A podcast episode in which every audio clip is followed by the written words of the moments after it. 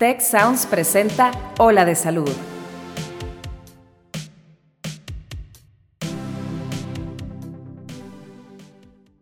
Todas las mujeres pasamos por la menopausia, pero ¿qué podemos esperar en esta nueva etapa de vida? En este episodio te platicamos. Yo soy Marcela Toscano y aquí comienza tu ruta de bienestar. Después de los 60 años eh, nos volvemos pues muy creativos, con mucha capacidad de hacer muchas cosas que no puedes hacer de jóvenes. Y si tienes una deficiencia hormonal que te lo va a impedir, pues es el momento de, de resolverlo.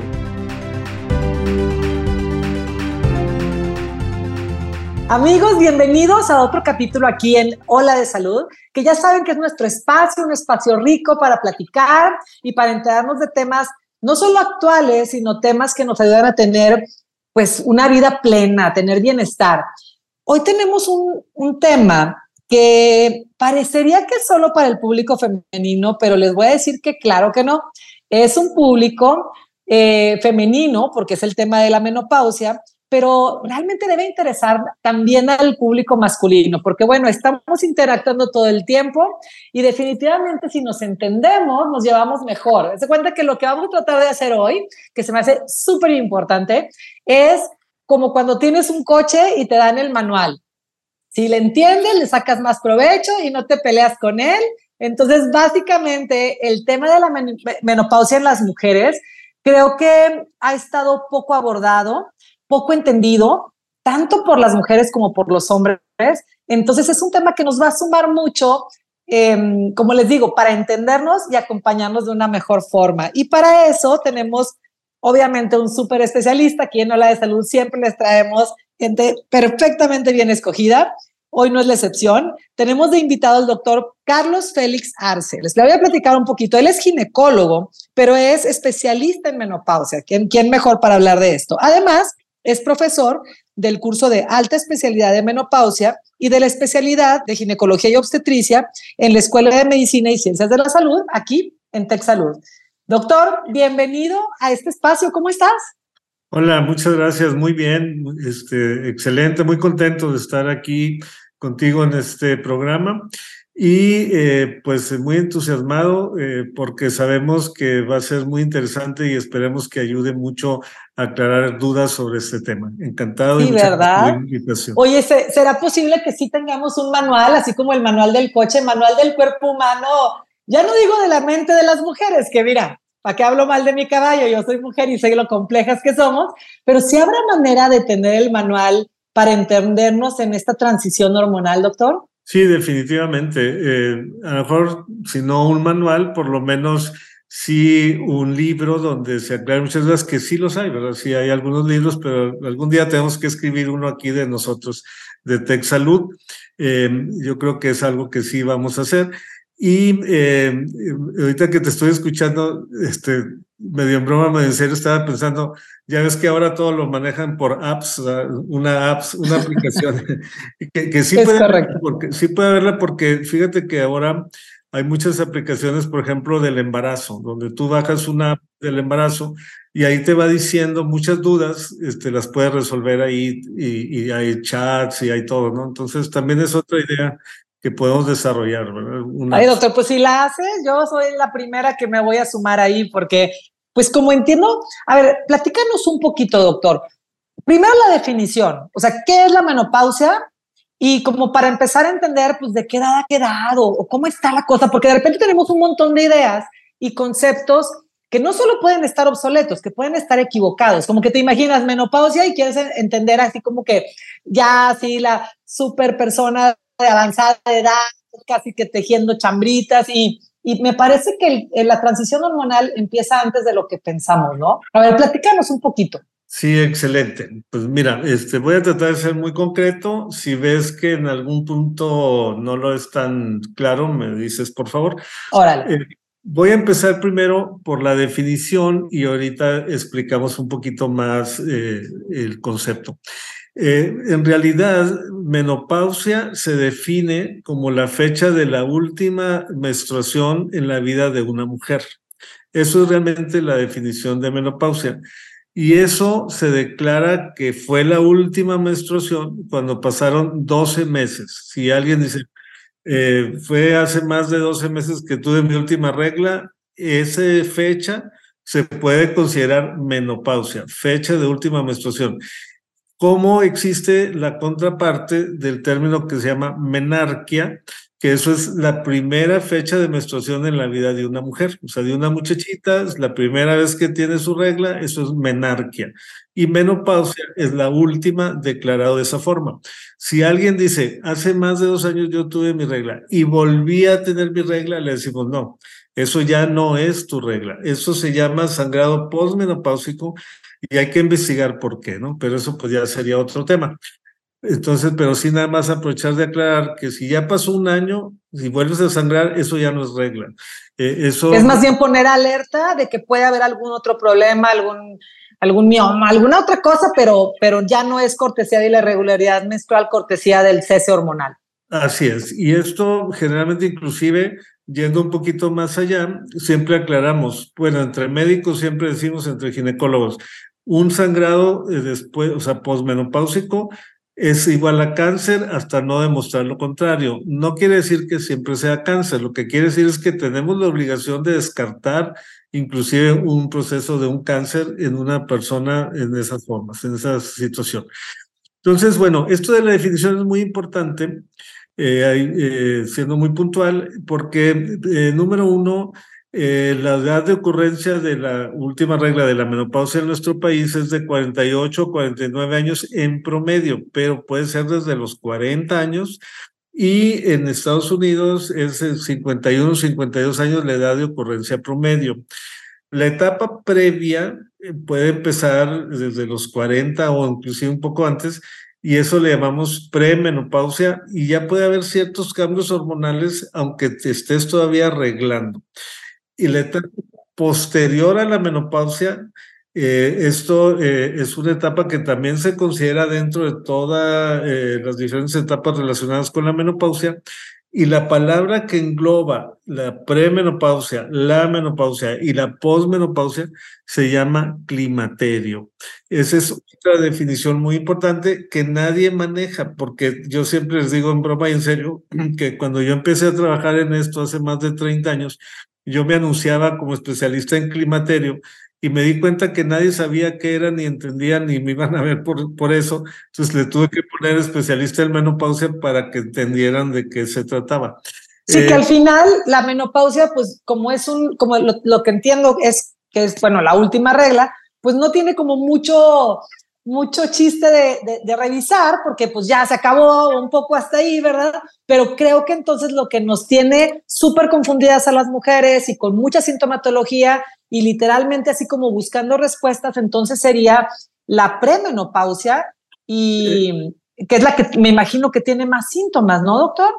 Eh, sí, en parte, pero también ahorita vamos a explicar un poquito más eh, que por qué son los síntomas y entonces son pues de todas las etapas realmente eh, de todo el tiempo, o sea, desde la pre y la, eh, la perimenopausia, que es un año antes y un año después de que ocurra la última regla, y todos los años después. Eso ahorita lo, lo vamos a tocar un poquito más. Eh, y antes de entrar a eso, nada más, eh, pues lo que iba a comentar es que la definición es muy importante porque de ahí sucede parte de lo que tú decías en la introducción, que es el mal uso del término. Eh, pero antes de eso, nada más terminar de decir lo de climaterio, la palabra es de origen griego, que es la palabra climatos, que quiere decir escalera. Y esa, se usó esa palabra para este, ejemplificar o simbolizar que hay una transición, hay un paso de una etapa a otra etapa. Entonces es climaterio, la premenopausia, la menopausia, la posmenopausia. Dicho esto, ahora, eh, es un error decir eh, lo que a veces escuchamos, que lo dicen inclusive médicos, que dice, no, es que usted me dijo que no me dieran tratamiento porque a mí ya se me fue la menopausia, no me dio, sí me dio, me quiso dar. Y yo siempre les digo en broma, pues no es gripa, o sea, la gripa como que te quiso dar y te dio y no te dio el COVID. Este, la menopausia no. Y eso lo comento para entrar eh, ahora sí al punto de decir, eh, qué es lo que realmente sucede, por qué deja de arreglar una mujer en esa etapa. La matriz tiene en el centro una capita que se llama endometrio, que son células que se desprenden y eso es lo que produce la regla. Eso nunca se acaba. O sea, si a una mujer de 100 años le damos hormonas en una forma adecuada, la podemos hacer reglar. O sea, la matriz nunca pierde esa capacidad, pero deja de haber regla porque ya no se producen hormonas. Y ya no se producen hormonas porque existen en el ovario unas eh, pequeñas estructuras que se llaman folículos, que son como si fuera una bolsita pequeña y adentro hay un óvulo. Y esos eh, folículos con su óvulo eh, nace la niña con una cantidad determinada que es de un millón a un millón y medio de folículos. Y cuando por alguna razón que todavía no se conoce, cuando empieza la primera regla, hay una reducción en la cantidad de folículos y de óvulos a 300 a 400 mil. Y así empieza su vida reproductiva. ¿Por qué nace con tantos y los pierde y, solo tiene esos? Nadie lo sabe. Mm. Pero durante la vida reproductiva, que son alrededor de 30 a 40 años, eh, la mujer va gastándose los folículos, tiene esos 300 a 400 mil y gasta, por decirlo así, en un proceso en el cual un folículo produce un óvulo por mes, se gasta en todo el proceso entre 60 y 80 folículos por alrededor eh, mensualmente, por alrededor de 30 a 35 años. Al final, eh, 40, 45 años, no se le acaban todos los folículos eh, por ese proceso, sino que está programado lo que llamamos, se llama técnicamente fenómenos de apoptosis, esa es la palabra apoptosis, en lo cual genéticamente está determinado, influenciado por diferentes situaciones genéticas, de raza, de países diferentes, eh, de cada cultura. Hay mucha influencia eh, para que, sean los determinantes a qué edad van a desaparecer todos los folículos. O sea, no te los has gastado todos, pero se terminan por eh, desaparecer. O sea, hay una muerte celular programada y eso es lo que hace que a cierta edad se pierda la capacidad funcional de los ovarios y la capacidad de producir hormonas. Doctor, y, y, en base a esto, perdón que te interrumpa, en base a esto que nos dices, entonces podríamos eh, pensar que es un proceso natural. ¿Dónde está la línea entre es un proceso natural que no hay que verdaderamente eh, ver como una enfermedad y cuándo es una enfermedad que hay que tratar? Porque entonces te entiendo que es como la pubertad, es un cambio, es una transición con muchísimos cambios en el cuerpo de la mujer hacia, hacia una mujer más adulta, que no necesariamente lo tratas, aunque lleva muchas molestias. Entiendo que la perimenopausia va teniendo, o este cambio en general del climaterio, como nos dices, es una transición también, es una transición natural que va a tener un montón de molestias, pero ¿cuándo hay que, o sea, cuándo está mal o cuándo hay que tratarla? Porque creo que ahora vemos todo como como si está mal, como si fuera una enfermedad. Sí, es muy, muy importante tu pregunta y sí es eh, muy, muy necesario aclarar este, este tema, eh, que eh, pues en parte íbamos en la secuencia en este sentido. primero entender la parte funcional, ¿no? Que este, tenemos la producción de hormonas toda la vida, la mujer tiene esas eh, variaciones porque al inicio de un periodo menstrual maneja alrededor de 50, 60 picogramos por mililitro de estrógeno, o sea, eso es lo que le llamamos condiciones basales. Va creciendo ese folículo del que hablábamos y produce una mayor cantidad de, de hormona y llega hasta 250, 350.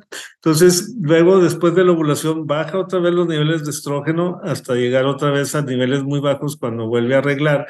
Y desde ya, antes de llegar la menopausia, ustedes pasan por esa situación que de repente dicen, ay, como que anda diferente de ánimo y como que trae más ánimo y menos ánimo, es porque hay cierta fluctuación durante el ciclo menstrual. Y el punto clave para lo que me preguntas es, que el estrógeno tiene una acción en todo el cuerpo de la mujer, o sea, tiene una acción en el cerebro, en las emociones, en los pensamientos, en la memoria, en el estado de ánimo, eh, y tiene también acción en el corazón, en los huesos, en el extracto genital, geniturinario, en la piel, en los ojos, en el brillo del pelo, o sea, en todo el cuerpo de la mujer, el estrógeno tiene eh, una manera de producir un efecto y durante toda la vida lo está teniendo. Y este proceso que se da en forma natural, los filósofos eh, dicen de que se da como una protección natural de la mujer para no embarazarse en una edad en la que ya no debe embarazarse, porque el tema es de que deja de tener óvulos, folículos, se acaba esa capacidad reproductiva, pero también dicen los pensadores que entonces el precio que paga la mujer por esa protección natural es muy caro, muy alto, porque se priva de una hormona que es el alma, o sea, es la, la función de todo el cuerpo. Entonces, ese proceso natural que ocurre de esa manera te lleva a una deficiencia de una hormona. Entonces, cuando ya no produces hormona, que ya está en cero o menos de 30, ya lo consideramos prácticamente cero, tu cuerpo, el cuerpo de la mujer, empieza a reaccionar ante esa falta de hormona. El cerebro, sus funciones cerebrales empiezan a alterarse, el hueso en algunas personas empieza a perder calcio, no en todas, pero en algunas, eh, y empieza a manifestarse esa deficiencia estrogénica. Aquí donde entra la confusión es porque en cada mujer es diferente, o sea, es eh, particular la respuesta, esa reacción de la mujer a la falta de hormona es totalmente individual. Cada persona responde diferente ante esa situación. Entonces tienes tú, seguramente puedes platicar con muchas personas y personas que nos estén oyendo, seguramente van a, saber de que hay personas que dicen, oye, pues a mí me pegó durísimo, traigo todos los síntomas, yo en la consulta les pregunto 20 síntomas, hay gente que, y yo eh, a la usanza antigua le pongo crucecitas, una cruz si es leve, cuatro cruces si es severo, hay gente que dice, oiga, pues a mí ya me va a poner un panteón ahí, porque Todas las traigo todo muy fuerte. Y hay otras que dicen, pues es que mi abuela me dice que, que por qué me da tratamientos si ella nunca eh, pasó por esta etapa y nunca le dieron nada y nunca sintió nada. Entonces, eh, hay una gran variación en cómo se responde, pero lo que siempre les decimos es que a veces al interrogatorio puede decir que no traen síntomas, pero si les damos en algunos casos como una prueba de tratamiento, al usar el estrógeno empiezan a decir, ah, no, sí, me siento diferente, o sea, yo no sabía que el sentirme de esta manera era por eso. Y que pues, eh, proceso mejor mi pensamiento, mis emociones, eh, mi estado de ánimo, mi energía, eh, todas mis actividades. Entonces, de que se va a dar una manifestación por la falta del estrógeno, se va a dar. Entonces, en concreto a tu pregunta, pues sí es un proceso natural, pero que conlleva a un proceso que no es natural. Y de hecho, tan importante es tu pregunta que es un tema de discusión con las compañías de seguros, porque ellos no lo quieren pagar eh, todo el, tratamiento porque dicen, no, pues es algo natural, ¿por qué lo voy a pagar? Eso que tú decías, no es una enfermedad, te alegan ellos, ¿verdad? Entonces tú ya tienes que mandar una carta aclarando de que sí, es un proceso natural, pero que conlleva un estado de deficiencia que se asocia a alteraciones que ya no son naturales, o sea, que ya son un proceso de alteración. O sea, sería como, como que cuando vale la pena tratarlo es cuando los síntomas o los signos son eh, incapacitantes o están dando un problema pues fuera de lo tolerable. O sea, por eso, a ver si te estoy entendiendo bien, es como no está calificado necesariamente como una enfermedad, es algo que va a pasar y le va a pasar a todos, pero si la sintomatología es muy molesta o incapacitante, pues se puede acompañar de un tratamiento que lo haga más llevadero. O si hay un, hay un punto en el que es, oye, esto sí es una enfermedad. Eh, sí, se traduce en enfermedades como la osteoporosis, por ejemplo, eh, que es una enfermedad de anormalidades del hueso. Y sí se traduce en alteraciones de salud mental, sí se traduce a veces en enfermedades importantes, eh, en problemas de atrofia urogenital, problemas de urológicos, o sea, sí se traduce en enfermedades esa deficiencia.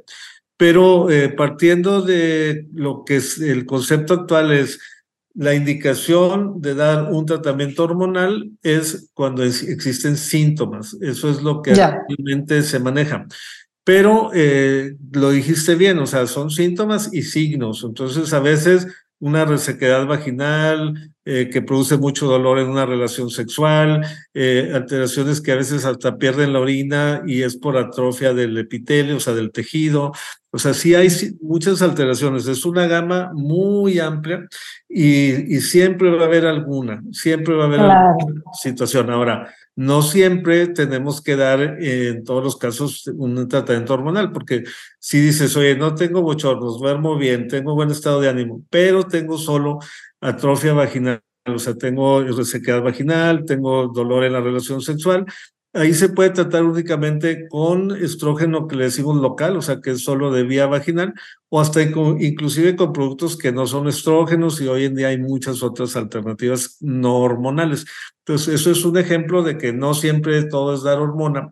Y la otra cosa muy importante es, no todo es solo ver el tratamiento hormonal, sino también tener un cuidado preventivo integral general del paciente, es decir, eh, su chequeo del, del, pecho, de la glándula mamaria, su papá Nicolau, sus estudios ginecológicos, sus estudios generales de su salud general para ver que no tenga anemia, que tenga bien el azúcar, el colesterol, este, el ácido úrico. O sea, eh, eh, es un estudio preventivo general en donde recomendamos a todas las personas, a todas las edades, pero en particular en esta edad, ir con su médico, ir con su ginecólogo y llevar ese control preventivo y la parte integral del tratamiento hormonal cuando así sea necesario.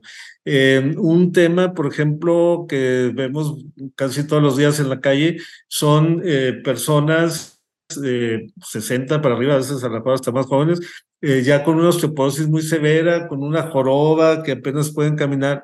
Dices, eso era prevenible. O sea, si en su momento le hubieran dado el tratamiento correcto, no hubiera llegado a eso.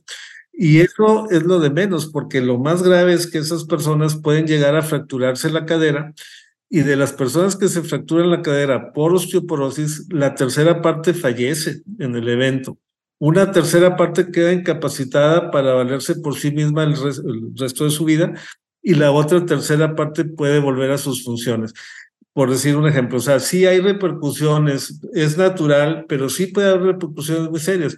Hay otras personas que, por otro lado, por falta de estrógenos, tienen depresiones muy severas, eh, ya no quieren vivir, ya no quieren este, hacer nada. Y, eso eh, se trata también con estrógenos y a veces también con aspectos psiquiátricos o otros tratamientos, no todo es estrógeno, pero sí hay pacientes que yo he tenido con tendencias suicidas, con síndrome maníaco depresivos, con depresiones muy severas, que han mejorado eh, perfectamente con el tratamiento hormonal, ¿no? Entonces, eh, sí es algo complejo de entender, pero en concreto lo que decíamos ahorita, es un estado natural que sí te puede llevar a una situación seria de enfermedad, pero que no a todas las personas les puede, les pasa, sino que unas personas lo pasan con menos problema que otras, ¿no? Y eso es lo que confunde. Por eso mucha gente dice, no, yo estoy bien o yo no he necesitado nada. Sí. Pero las sí, es como que creo que esto esto que nos compartes, doctor, es súper, súper importante porque luego somos bien juzgones y entonces, ay, este, si tienes la postura de, de no utilizar ningún apoyo, ay, andas juzgando, ay, ¿por qué tomas hormonas si, si, si eh, la gente de antes no tomaba? Y luego la otra que ante el primer signo o síntoma ya está corriendo, doctor, de mi hormonas. O sea, como creo que lo que nos dices es muy relevante de, a ver, uno, no te esperes, amiga, a, estar muy mal para ir a buscar atención. La parte preventiva, si permites que tu ginecólogo, tu especialista, te vaya acompañando en el proceso, que es un proceso tan grandote, como nos dices, el, el grimatelio engloba todo. Entonces, la, la revisión constante, ir como compartiendo con tu doctor, me está pasando esto, me está pasando esto, para que la decisión de cuándo intervenir pues sea una decisión apoyada con un especialista y no te estés aguantando de más. O sea, gracias a Dios, contamos con los avances en la medicina en el que aplica el pare de sufrir. O sea, sí es cierto que te lo puedes llevar sin apoyo, pero si estás pasándola mal, pues gracias a Dios ahora hay geles, ahora hay hormonas bioidénticas, ahora hay eh, eh, eh, hormonas, pellets y como miles de alternativas que no hay que tomar solos, pero pues vas decidiéndolo con tu especialista. Creo que lo que nos hace muy complicado todo esto, doctor, no sé si estás de acuerdo, es que ahora más que nunca somos superfóbicos al envejecimiento. Entonces, nos cuesta mucho trabajo acompañarnos en, los signos que son naturales, en los que, bueno, pues un poquito de tolerancia a la molestia está bien, eh, pero bueno, entender que pues estamos ganando años y que el cuerpo es muy sabio nos va preparando física, emocional y hormonalmente para llegar a otro momento en el que, bueno, pues seguramente esa transición hormonal es necesaria para poder atendernos mejor, ¿verdad? Sí, definitivo. Y en lo que comentas, hay un punto importante también que siempre correlacionamos en esto de la expectativa de vida. O sea, la expectativa de vida actual es de 77 años, 78 en la mujer, en general en México y en el mundo. Y si eh, ahorita correlacionando con lo que decíamos, en México la menopausia eh, promedio, la edad es 48. Entonces, si esto empiezas a los 48 y vives 80 años, decimos, pues vas a pasar casi la mitad de tu vida en un estado de deficiencia hormonal con una disminución en la calidad de vida. Entonces, al ofrecer calidad de vida en una etapa en la que generalmente la mayoría de las personas ya cumplieron con la parte de ser mamás, ya son sus hijos grandes, ya tienen otra posibilidad de vivir la vida de disfrutar la vida, a lo mejor de hacer cosas que no pudieron hacer porque estaban con la familia y todo esto, y ahora que pudieran tener la oportunidad, a lo mejor hasta con mejor condición económica, etcétera, pues ahora no pueden por estado de salud, por que ya les está afectando esta situación de la eficiencia hormonal. Entonces, eh, aparte de que se ha demostrado que es la etapa más creativa del ser humano, de hombres y mujeres, después de los 60 años eh, nos volvemos pues muy creativos, con mucha capacidad de hacer muchas cosas que no puedes hacer de jóvenes. Y si tienes una deficiencia hormonal que te lo va a impedir, pues es el momento de, resolverlo. Y es eh, entender, creo también, doctor, que, que no es, eh, o sea, no te tratas, no sé, lo hablo yo como, pues, como mujer, creo que la búsqueda de tratamiento no es para volver a ser la que eras. La que eras ya fue, ya no vas a ser esa ni aunque te llenen de hormonas va a ser un tú nuevo, hay que resignificarnos dentro del proceso de la edad y el apoyo del, tratamiento es para que en esa resignificación, con esa actualización de tu nueva edad, de tu, de tu nuevo alcance, mm, la pases bien. Más, creo que es importante que las mujeres que tendemos mucho a la exigencia, pues le bajemos tres rayitas y que no vayamos buscando un tratamiento que nos haga volver a ser las que éramos cuando teníamos 20 30 años, cuando pues el nivel hormonal y el nivel de conciencia era otro. Es tomémoslo con, con, sabiduría y acompañémonos en este, en este camino para pues pasarla bien, como, como nos decías, cuidar que tengamos bienestar, tener una vida plena, utilizar esta creatividad que tenemos aumentada en esa edad, pero actualizada, no con la expectativa de, volver a ser los de antes. Doctor, me gustaría aprovechar para, para cerrar el, podcast con que nos dejaras como tus dos o tres recomendaciones de estilo de vida que pudieran ayudarnos a, caminar esta, esta parte, así como lo que tú crees que nos aportaría más sabiduría en lo que vamos a buscar, a buscarte a la consulta para que nos acompañes y nos des un tratamiento. Sí, eh, eh, rápidamente no puedo dejar de decirlo.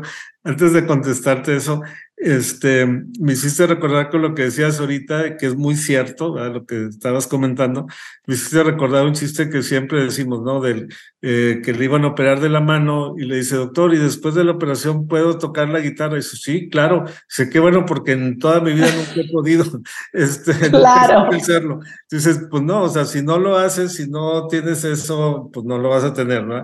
Y lo que siempre decimos eh, con las hormonas, porque por ejemplo de las preguntas del cuestionario decimos, este, preguntamos si llora mucho por cualquier cosa, irritabilidad, entonces cuando viene el esposo siempre volteaban a verlo, a decir, ah, pues irritable, y digo, bueno, si toda la vida ha sido igual, pues así eso es normal para usted, no por las hormonas o sin las hormonas o con un tratamiento hormonal, pues usted va a ser como es, ¿verdad? Este, es, estar pues como tú eres, ¿no? O sea, que no estar diferente por la falta de hormonas. Y bueno, este, ahora sí, eh, en, lo que me pides, eh, pues en primer lugar, eh, si queremos tener una idea importante al respecto es, en primer lugar, sí hay que acudir con el médico, porque muchas veces estamos dependiendo de si me siento mal por la menopausia o no para ir, pues todas las personas, todas las mujeres eh, en todas las etapas, pero más en esta etapa, deben de tener su visita regular por lo menos una vez al año. Yo recomiendo dos veces al año, pero por lo menos una vez al año con su ginecólogo, vayas a recibir tratamiento hormonal o no. Porque hay gente que al no recibir o estar recibiendo tratamiento hormonal lo deja y dice, ya, pues ya no volvió a checarse. Pues no, o sea, eso es el punto número uno. Sí, vaya a su visita de control regular. Nos cuesta trabajo y muchas personas dicen, ay, me cuesta mucho trabajo venir a checarme por la molestia, por esto, por pena o por lo que sea pues eh, hay que hacer el esfuerzo porque sí vale la pena, porque sí se pueden prevenir enfermedades importantes, número uno. Número dos, eh, eh, atenderse ante este tipo de situaciones de manifestaciones que ya están relacionadas con la falta de hormonas, que no nos dio tiempo de hablar de los síntomas, pero por mencionar algunos, este, bochornos, mayor calor, que ahí vamos en las, en las misas donde yo veo mucho en las iglesias gente echándose mucho aire, sí, este, y no, está haciendo tanto calor a veces. Eh, en fin, o sea, cuando hay síntomas hay que ir y buscar ayuda. Eh, sí entender eh, con el médico de que se debe tener un plan y que el plan, como siempre decimos, tercera idea es, es, como siempre decimos al paciente, es un vestido hecho para ti. Eso es el tratamiento hormonal, o sea, es único para cada persona. No hay maravillas de que si este el implante o si la, esto o si lo otro. Es qué necesita la persona de acuerdo a su condición, sus síntomas, sus necesidades hormonales, que sea el tratamiento que le conviene seguir y que cumpla el objetivo de quitarle todos los síntomas. Eso es muy importante. Y llevar ese control. O sea, si ya está en el tratamiento hormonal, llevar ese control, este, que nos vamos eh, viendo la evolución. O sea, no es de que si ahorita te doy una indicación, ya es de por vida, sino en cada visita se va valorando cómo vamos, si seguimos en un tratamiento, lo cambiamos o qué hacemos. Y por último, eh, nada más, eh, pues es muy bueno platicar con las amigas, pero nos da a veces una situación curiosa, ¿no? Porque yo mi consulta dura como una hora por lo menos, porque hablamos de todo esto así con cada paciente.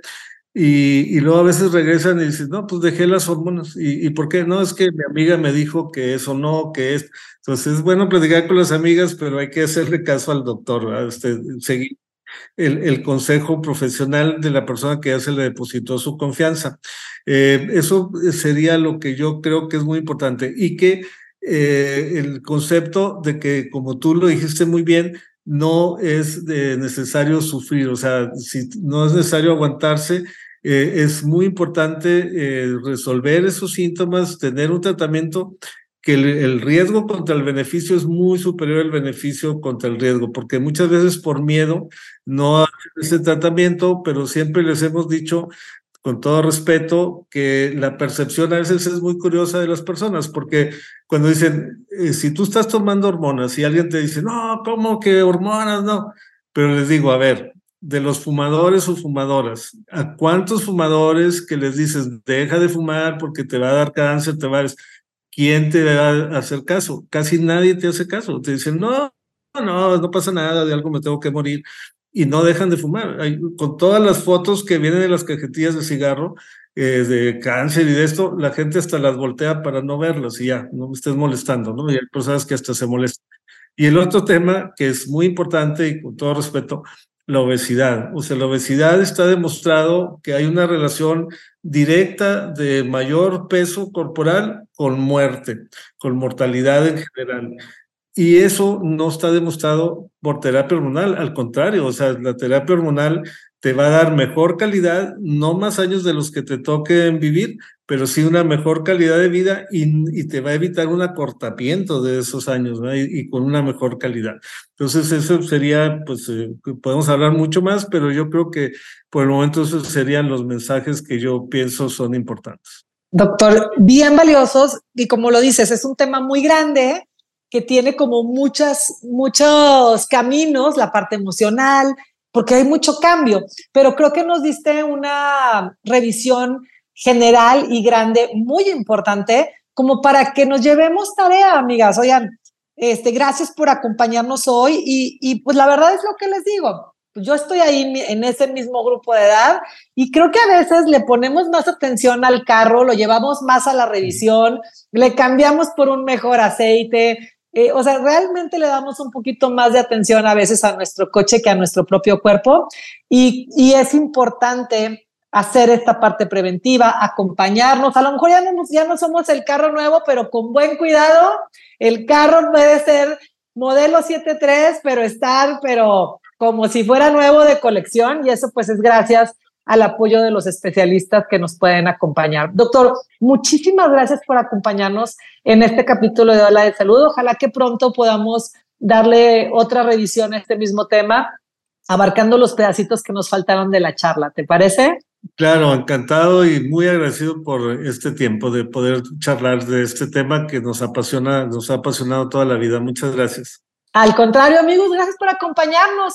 Nos vemos y nos escuchamos, más bien dicho, en nuestro próximo capítulo aquí en Hola de Salud. Yo soy la doctora Marcela Toscano y les deseo un excelente día. Cuida tu mente. Los expertos del TEC de Monterrey brindan herramientas y consejos para potenciar una vida positiva. ¿Por qué nos es tan difícil a veces perdonar? Un programa con ejercicios y rutinas para ayudarnos a cultivar una vida plena. El perdón es una elección. Escúchalo en Spotify, Apple Podcast y Google Podcast. Muchas gracias al equipo de Tech Salud, el sistema de salud del Tecnológico de Monterrey y al equipo de Tech Sounds. Productora ejecutiva, Lisbeth Siller. Productores de Ola de Salud, Melissa Hinojosa, Nora Morales y Fernando Zamora. Diseño, Lizeth Rodarte. Analíticos y alianzas, Lilia Martínez. Postproducción, Max Pérez y Marcelo Segura. Te invitamos a escuchar el siguiente episodio de Ola de Salud y el resto de programas de Tech Sounds en los canales de tu preferencia.